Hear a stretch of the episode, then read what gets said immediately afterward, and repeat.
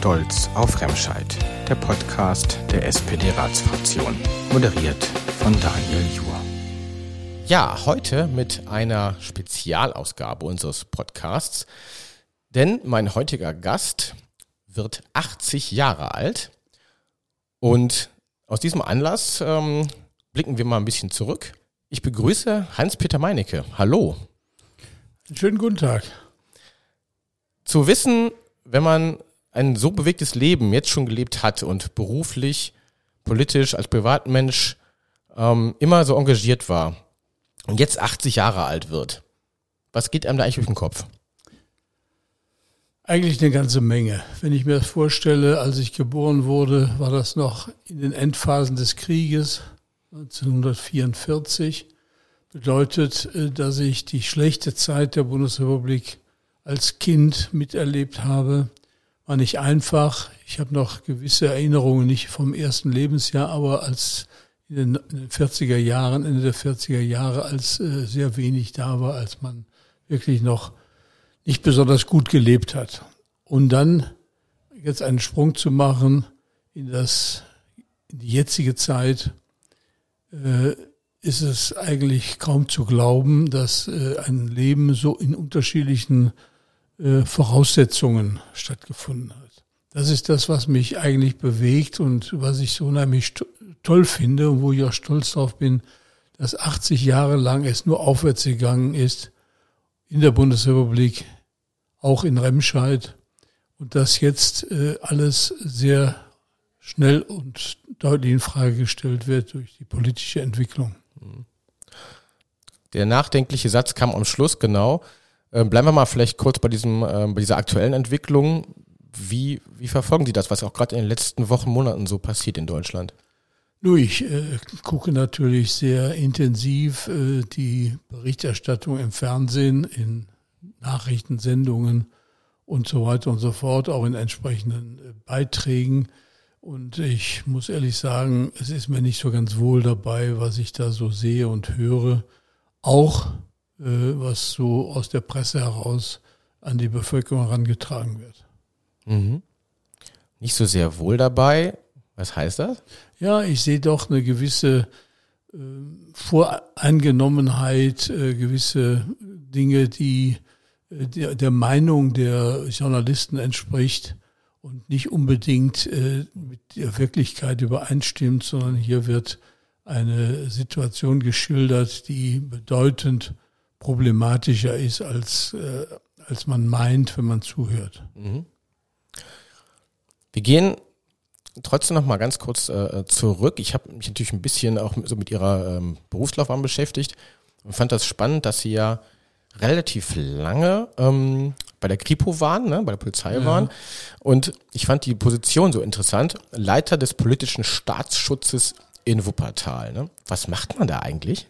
Nicht politischen Staatsschutz. Heißt das nicht so? Polizeilicher Staatsschutz. Polizeilicher Staatsschutz, okay. Das ist eine Dienststelle der Kriminalpolizei, die sich insbesondere mit politischen Straftaten und der Verhinderung von Straftaten beschäftigt. Mhm. Und äh, das ist, ja, wie bin ich da hingekommen?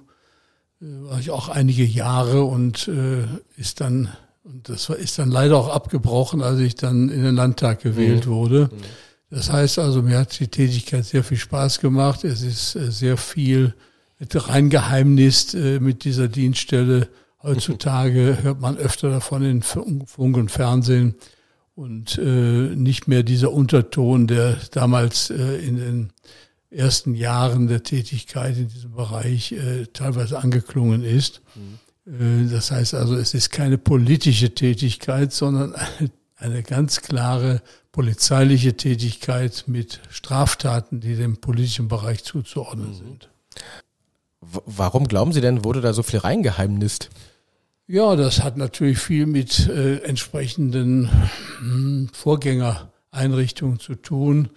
Äh, ich will jetzt äh, nicht unbedingt äh, jetzt im Dritten Reich anfangen, aber auch in der Weimarer Republik gab es schon ein, eine sogenannte politische Polizei, die aber, wie gesagt, wie das Wort sagt, keine politische Polizei war, sondern eben Polizei, allerdings sehr stark politisch geprägt. Und äh, vom Dritten Reich äh, her ist das natürlich ganz, ganz furchtbar, diese Entwicklung, die es genommen hat. Und da ist man leicht dann äh, ja, mit verglichen worden. Mhm. Und nicht zuletzt auch äh, in unserem Doppelstaat DDR hat es natürlich auch eine Polizei gegeben, die, wie gesagt, auch wieder politisch war und nicht äh, Polizeitätigkeit verrichtet hat, mhm. sondern eine ganz andere Aufgabe hatte im Staat als, die, als der polizeiliche Staatsschutz jetzt in unserem Staat. Sie waren ja ähm, sehr früh schon, wenn ich es richtig recherchiert habe, 1970, ne, sind Sie schon in die SPD eingetreten? Ja. Bedeutet, Sie waren auch während dieser gesamten ähm, beruflichen Laufbahn ja auch schon dann ähm, aktives Parteimitglied. Was hat Sie damals bewogen, in die SPD zu gehen? Ach, ich bin damals eigentlich ausschlaggebend, äh, war Willy Brandt, der mich in die SPD äh, mehr oder weniger hineingezogen hat, ohne selbst daran teilzunehmen. Äh, das war für mich wie viele andere. Das war die große Zeit der SPD, als wirklich äh, doch eine ganze Reihe von Mitgliedern eingetreten sind. Und genauso war es auch, auch die Stimmung in der, in der SPD und in der Gesellschaft. Es war Aufbruchstimmung, war das. Mhm. Ob es sich bewahrheitet hat, was wir damals alle gehofft hatten, äh, wage ich ehrlich gesagt nicht so ganz genau zu beschreiben, aber es war toll. Muss man ganz deutlich sagen, an überall äh, hat man gut miteinander gearbeitet, man hat die gleichen Meinungen vertreten. Heutzutage ist das schon ein bisschen anders oder manchmal, wenn man es anguckt, äh, vertritt man im Augenblick zu viel eine Meinung in der SPD. Äh, aber das, das sind Zeiten, die sich ändern. Also wie gesagt, für mich war das entscheidend, äh, Willy Brandt äh, in politischer Funktion. Mhm.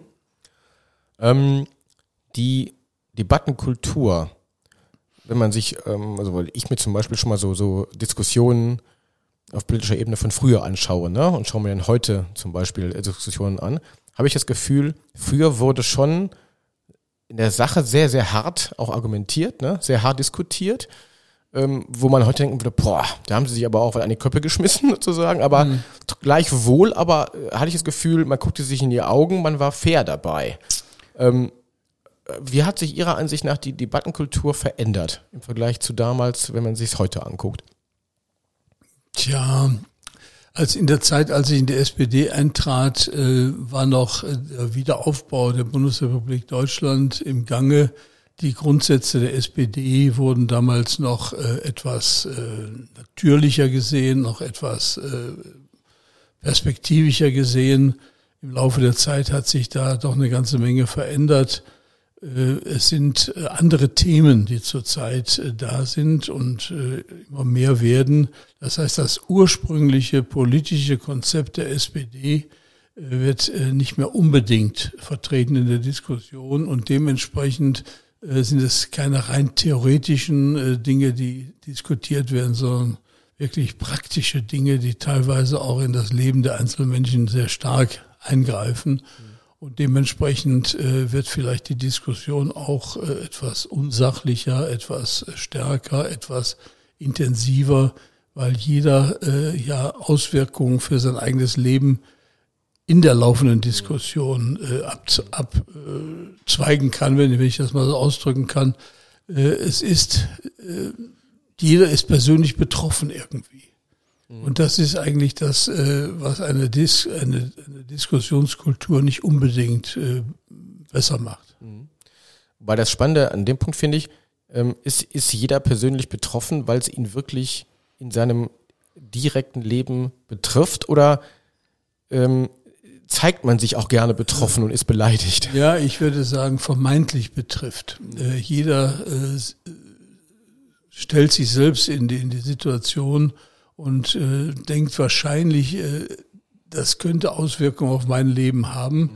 Und zwar jetzt nicht äh, neutral, dass es, wie gesagt, nur Auswirkungen hat, sondern dass ich persönlich davon betroffen bin. Mhm. Und das ist, glaube ich, das, äh, was, was äh, die Diskussion etwas unfair macht. Jeder, ich, ich drücke es jetzt mal ganz, ganz martialisch aus, jeder kämpft um seine Zukunft mit Worten und äh, da ist man natürlich nicht ganz so äh, zurückhaltend, äh, wenn man sich so vorstellt, was alles so passieren könnte. Mhm. Ja, genau. Ähm, Sie sagten vorhin, ähm, Sie konnten den, den äh, Polizeijob, nenne ich jetzt mal, leider nicht fortsetzen, als Sie in den Landtag gewechselt sind. Ne?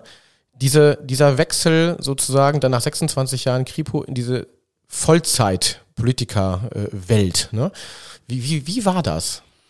Ja, das war eigentlich sehr äh, interessant. Äh, es war eigentlich nicht unbedingt meine Absicht, äh, Landtagsabgeordneter zu werden. Ich hatte vorher schon mal versucht, Bundestagsabgeordneter zu werden. Aber für mich, ich bin Kommunalpolitiker und ich bleibe auch dabei und ich war immer Kommunalpolitiker, konnte aber keine führende Rolle in der Kommunalpolitik aus meiner hauptamtlichen Tätigkeit schon heraus mhm. durchführen. Und aus diesem Grunde war es für mich jetzt wichtig, eine hauptamtliche politische Tätigkeit zu machen, um, wie gesagt, äh, die Kommunalpolitik äh, ganz zu betreiben. Mhm. Und äh, Kommunalpolitik kann man nur sehr schwer, nur sehr schwer so im Nebenamt machen, mhm. wenn man wirklich äh, was machen will. Und deswegen war das für mich eigentlich so die Alternative. Und äh, ich muss ganz ehrlich sagen, es ist rückblickend, muss ich sagen, äh, es ist besser geworden, äh, wenn ich, wenn ich mir überlege, dass ich einen vollkommen neuen Beruf ergriffen habe. Mit 50 Jahren mhm. war das. Äh, ist schon interessante Angelegenheit, muss man ganz deutlich sagen. Und es gibt auch heute noch viele Leute, die sich gern überlegen, ganz was Neues zu machen mhm. in dem Alter. Mhm. Und das ist mir, glaube ich, auch relativ gut gelungen dann. Bedeutet, sie würden auch Menschen, die heute, sagen wir mal, um 50 nochmal einen neuen Weg gehen, bestärken, zu sagen, ja klar, warum nicht? Ja, wenn man das will, natürlich. Mhm. Vor allen Dingen, man muss es aber auch wollen dann und nicht äh, dann sofort, wenn, wenn irgendetwas schräg über den Weg läuft, zu sagen, Mensch, das Kind, das war, was habe ich da gemacht? Mhm. Sondern da muss man schon zu stehen und dann auch das Beste daraus machen. Und äh, das ist, glaube ich, immer das Entscheidende ja. dabei. Gab es Dinge aus dieser äh, Kripo-Zeit, von denen Sie unmittelbar eigentlich profitieren konnten? Oder war es wirklich so ein Nullstart dann? Äh, nein, äh, die, die Kripo-Zeit oder überhaupt die Polizeizeit habe ich natürlich sehr geprägt. Darüber muss man sich im Klaren sein und es ist auch so. Äh, ich war immer jemand, der sehr genau darauf geachtet hat, wie man miteinander umgeht. Insbesondere, dass man keine Straftaten begeht, was ja leicht manchmal passieren kann und wenn, man nur versucht, jemanden zu beleidigen oder sonst irgendwas, äh, sondern das äh, liegt mir vollkommen fern. Ich bin, ich habe versucht, immer hart zu diskutieren, aber nie persönlich zu werden. Mhm. Äh, ob es mir immer gelungen ist, weiß ich nicht, aber äh, als Polizeibeamter hat man schon eine andere Einstellung mhm. als in einem anderen Beruf. Mhm. Sagten Sie, Sie waren immer mit, mit dem Herzen Kommunalpolitiker. Was macht für Sie den Reiz aus, sich gerade kommunal und gerade auch in Remscheid politisch zu engagieren? Der Reiz der Kommunalpolitik liegt darin, dass man äh, ins, insbesondere äh, im örtlichen Bereich doch mehr erreichen kann, als wenn ich jetzt Landespolitiker bin. Äh, natürlich, klar, ich, äh, ich ich habe immer versucht, das Beste für die Menschen hier in Remscheid äh, zu erreichen.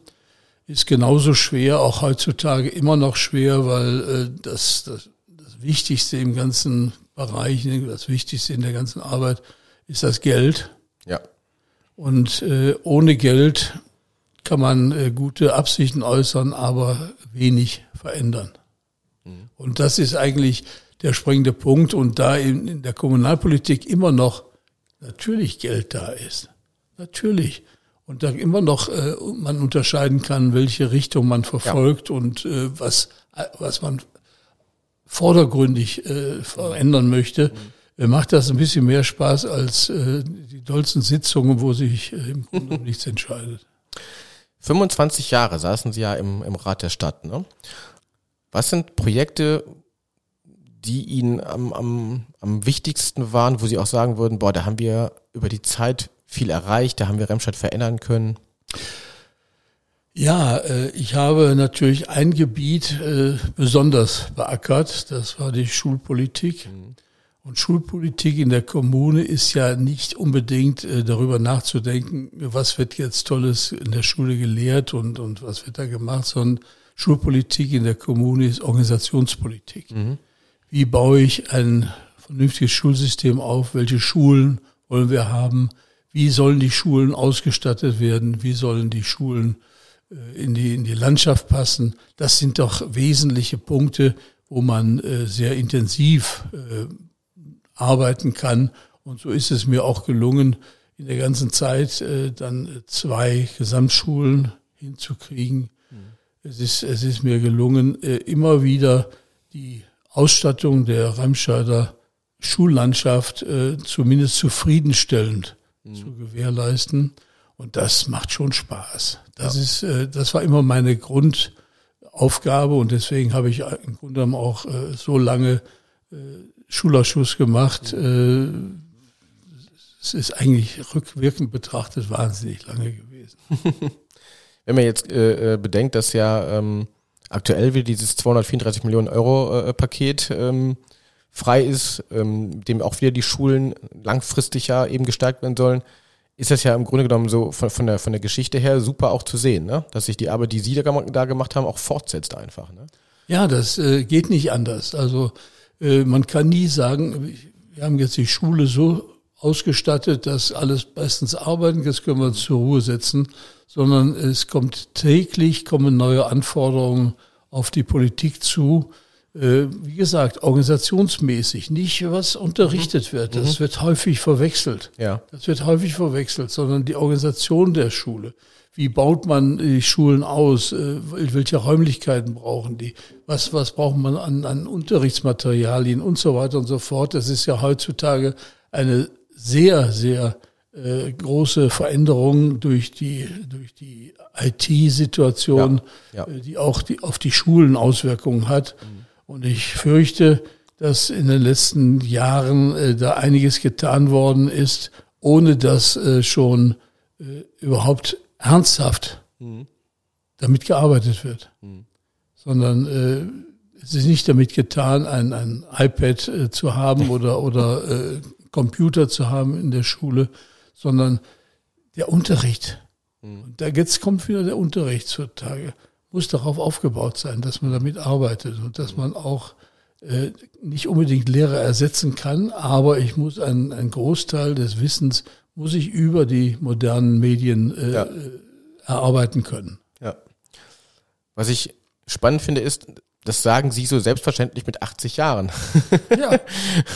Bedeutet ja, dass Sie auch, ähm, auch jetzt, sagen wir mal, in den, in den zehn Jahren, denen Sie nicht mehr im Rat sitzen, ne, ähm, schon, äh, so höre ich zumindest raus, durchaus ähm, am Puls der Zeit sind, oder? Kann man das so sagen? Ach, ich versuche es, wobei ich feststelle, die Geschwindigkeit wird immer schneller. Ich verstehe langsam immer weniger, was davon geht. Ich habe äh, zu Beginn angefangen mit dem Commodore-Computer. Mhm. Das war ganz toll. Ich war einer der ersten und habe auch versucht, äh, mich da äh, weiterhin äh, äh, weiterzubilden in diesem Bereich. Aber inzwischen in den letzten zehn Jahren ich habe zwar auch noch meine Computer zu Hause, ich sitze auch einen Großteil des Tages daran, um äh, gewisse Dinge äh, zu bearbeiten und sei es nur aus Interesse. Mhm. Aber äh, viele Begriffe, da muss ich erstmal dann wieder nachgucken, äh, was sagt denn der Computer dazu, was ist das eigentlich? Mhm. Und äh, da hat sich schon eine ganze Menge verändert und äh, ich versuche auch nicht mehr auf dem Laufenden zu bleiben. Das schaffe ich nicht mehr. Aber ganz ehrlich, jeden Tag am Computer äh, finde ich schon äh, gut genug auf dem Laufenden sein. Also es ist schon. Äh ja. Man versucht es, man ja. versucht es und äh, mir macht es weiterhin Spaß. Wobei, wie gesagt, die, die, die letzten Finessen äh, der, der, des Computers äh, an mir vorbeirauschen. ist ja auch, glaube ich, dann äh, verschmerzbar sozusagen. Ich habe mir ähm, im Vorfeld äh, einen Bericht durchgelesen, da ging es um den Empfang zu ihrem 70. Geburtstag, weiß ich noch. Mhm. Und da sprachen ähm, die beiden Svens, ne, Sven Wolf und Sven Wirz davon, dass äh, sie für die beiden so ein bisschen auch so, so, so ein Mentor waren. Ähnlich sagte, sagte es auch Beate Wilding. Wenn sie dann jetzt ähm, äh, das aus heutiger Sicht betrachten, ne, Beate Wilding wurde äh, Oberbürgermeisterin, Sven Wolf ist ähm, heute im Landtag, ähm, Sven Wirz ist äh, äh, Kämmerer. Also was macht das mit einem, wenn man sieht, dass diese Menschen, deren Vorbild man war, heute so, solche Wege gehen, solche Karrieren machen? Ach, das ist, ist ein, ein, gutes Gefühl, muss ich ganz deutlich sagen. Es ist ein gutes Gefühl, weil ich weiß, äh, dass ich äh, mich für die Richtigen eingesetzt habe. Wobei man sollte das auch nie übertreiben und äh, besonders hervorheben, sondern es hat sich einfach so ergeben. Sven Wirz äh, habe ich das erste Mal kennengelernt. Ich habe das schon mal erzählt, als er im Rögi äh, eine Veranstaltung machte mit der Schule in einem Festzelt, glaube war Schützenfest oder irgend sowas, und äh, ist dann aufgetreten und hat äh, unnachahmlich äh, Willy Brandt nachgemacht. Mhm. Und ich weiß, dass er es auch äh, verschiedentlich über mich gemacht hat. Ich habe es nie gehört, muss ich ganz deutlich sagen. Und da habe ich ihn das erste Mal kennengelernt. Und so entwickelte sich die, die Beziehung. Äh, und äh, ich konnte ihn dann einstellen als Landtagsabgeordneter. Und äh, er, er war immer so, einer der besten Leute in der Verwaltung heute, um es ganz deutlich zu sagen, weil ich habe so ein so ein bisschen Fable auch für Verwaltung, weil ich am Anfang äh, meiner Laufbahn auch Verwaltungsausschuss äh, gemacht habe hier in Remscheid. Und, ähm, Sven Wirz hatte offensichtlich ein sehr großes Interesse dran. Mhm. Bei Sven Wolf ist das etwas anders gewesen. Da, den habe ich auch schon privat äh, gekannt und äh, im Laufe der Jahre auch die Bekanntschaft äh, ja, immer aufrechterhalten. Und ich weiß, äh, er ist Jurist und, und äh, Juristen äh, sind sehr intensiv vertreten in der Politik. Was früher mal Lehrer waren, sind heute Juristen in der Politik. Und äh, dadurch fiel es ihm auch leichter, diese Nachfolgesituation in der Form mhm. wahrzunehmen. Er hat alle die Ämter, fast alle Ämter, die ich ebenfalls hatte, hat er übernommen mhm. und äh, macht das auch gut. Mhm. Das ist gar keine Frage. Und äh, ansonsten Beate Wilding habe ich erste Mal im DGB-Kreisvorstand kennengelernt. Da war sie für die, wenn ich das richtig erinnere, für, für Verdi, beziehungsweise Verdi gab es damals noch die ÖTV. Und ich war für die Gewerkschaft der Polizei im Kreisvorstand. Und äh, das war so die, die ersten Berührungspunkte. Wir haben uns auch im Grunde genommen nie mehr dann äh, ganz voneinander entfernt, sondern äh, wir haben zusammengearbeitet und äh, es war auch es war auch eine sehr interessante Begegnung, als ich sie gefragt habe. Und das war eigentlich das, ob sie nicht Oberbürgermeister werden wollte. Mhm. Und das ist dann, weil sie damals schon Vertreterin des Oberbürgermeisters war, äh, und das ist dann auch wunderbar, hat das funktioniert. Äh, sie ist es geworden und hat es, glaube ich, auch, obwohl viele gesagt haben, sie hat nicht die Ausbildung dafür. Nein, man muss keine Ausbildung für Kommunalpolitik haben, sondern man muss das wollen und man muss herzlich sein und man muss Mensch bleiben. Und das hat sie hervorragend gemacht. Deswegen die drei, die genannt wurden, ich, ich hätte noch ein paar andere, die ich auch noch nennen könnte. Mhm. Äh, das macht schon äh, Spaß, äh, wenn man sieht, dass man da ein bisschen behilflich gewesen sein mhm. kann. Mhm. Jetzt sind Sie ja zehn Jahre, wenn ich richtig gerechnet habe, nicht mehr politisch aktiv. Fehlt ja. Ihnen das manchmal? Nee. nee, es fehlt mir gar nicht. Im Gegenteil, wenn ich sehe, welche großen Aufgaben jedes Jahr dazukommen oder dauernd äh, wieder im Raum stehen, dann freue ich mich eigentlich darüber, dass ich mir den Kopf darüber nicht mehr zerbrechen muss. und äh, dass jeder das tut, äh, wofür er da ist und äh, das funktioniert auch relativ weiterhin alle relativ gut. Ich habe damals versucht, äh, die äh, heute wird man sagen Ampel in Remscheid einzurichten. Das ist, glaube ich, sehr gut gelungen. Und wir haben hervorragend zusammengearbeitet mit den Grünen und auch mit der FDP. Und darauf bin ich eigentlich auch recht stolz, äh, dass uns das ohne größere äh, Probleme gelungen ist, hier auch eine ganze Menge für Remscheid zu erreichen. Nein, ich bin weiterhin Beobachter dieser Situation, mhm. aber ich möchte nicht mehr tauschen. Wenn Sie dann natürlich in den letzten zehn Jahren, nachdem sie ja vorher wirklich eng getaktet waren, logischerweise, nicht, ne, zunächst ähm, der, der ehrenamtlichen politischen Arbeit, dann aber der Haupt, äh, äh, hauptberuflichen Arbeit als Kripo-Beamter, dann hauptberuflich im Landtag. Die Zeit, die Sie jetzt dann ja haben, was, was machen Sie so? ja, wenn ich das manchmal wüsste. Ich bin, ich bin äh, leidenschaftlicher Rentner offensichtlich, das heißt mit relativ wenig Zeit. Mhm, das ist immer gut. Ja, das, äh, das habe ich früher nicht für möglich gehalten, aber es ist so. Die Tage rauschen so durch, ohne dass man jetzt äh, merkt, äh, dass, es, dass man was getan hat. Nee, in der Form habe ich auch nichts mehr getan, gebe, gebe ich ehrlich zu. Aber ich kriege meine Tage gut um mhm. und äh, habe natürlich eine große Familie, die immer wieder äh, mal hin und wieder zu Besuch kommt. Meine Kinder äh, besuchen mich. Äh, ich, habe, ich lese viel, äh, habe, soweit die Augen es aushalten, ist nicht mehr so wie früher, aber äh, ich komme zurecht. Also ich muss ganz ehrlich sagen, manchmal geht die Zeit viel zu schnell. Wenn Sie jetzt äh, sich rund um Ihren 80. Geburtstag was wünschen würden, sagen wir mal, einen Wunsch für Sie persönlich und einen Wunsch für Remscheid. Fangen wir mit, mit dem Wunsch für Remscheid an. Äh, ich wünsche, dass, da habe ich damals auch sehr intensiv mitgearbeitet, dass äh, die, die Situation sich äh, mit dem, dem Center, dass sich das weiterentwickelt und dass auch tatsächlich diese Einrichtung für Remscheid funktionieren kann und auch, auch passieren wird. Mhm.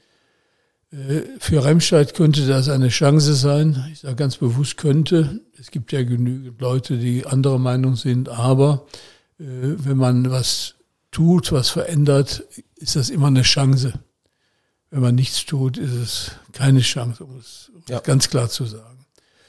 Äh, für mich persönlich boah, noch ein paar Jahre ohne große Krankheiten ohne dass ich, und äh, da habe ich überhaupt keinen Bock drauf, muss ich ganz ehrlich sagen, ohne dass ich irgendwann in einem Pflegeheim lande, sondern ich würde ganz gern die Zeit zu Hause verbringen, die mir noch bleibt. Und äh, das wäre auch für mich dann das, äh, was ich mir am meisten wünsche. Dann wünsche ich Ihnen, dass es genau so kommt. Viele gute, gesunde Jahre und vielen Dank für das schöne Gespräch. Bitte sehr.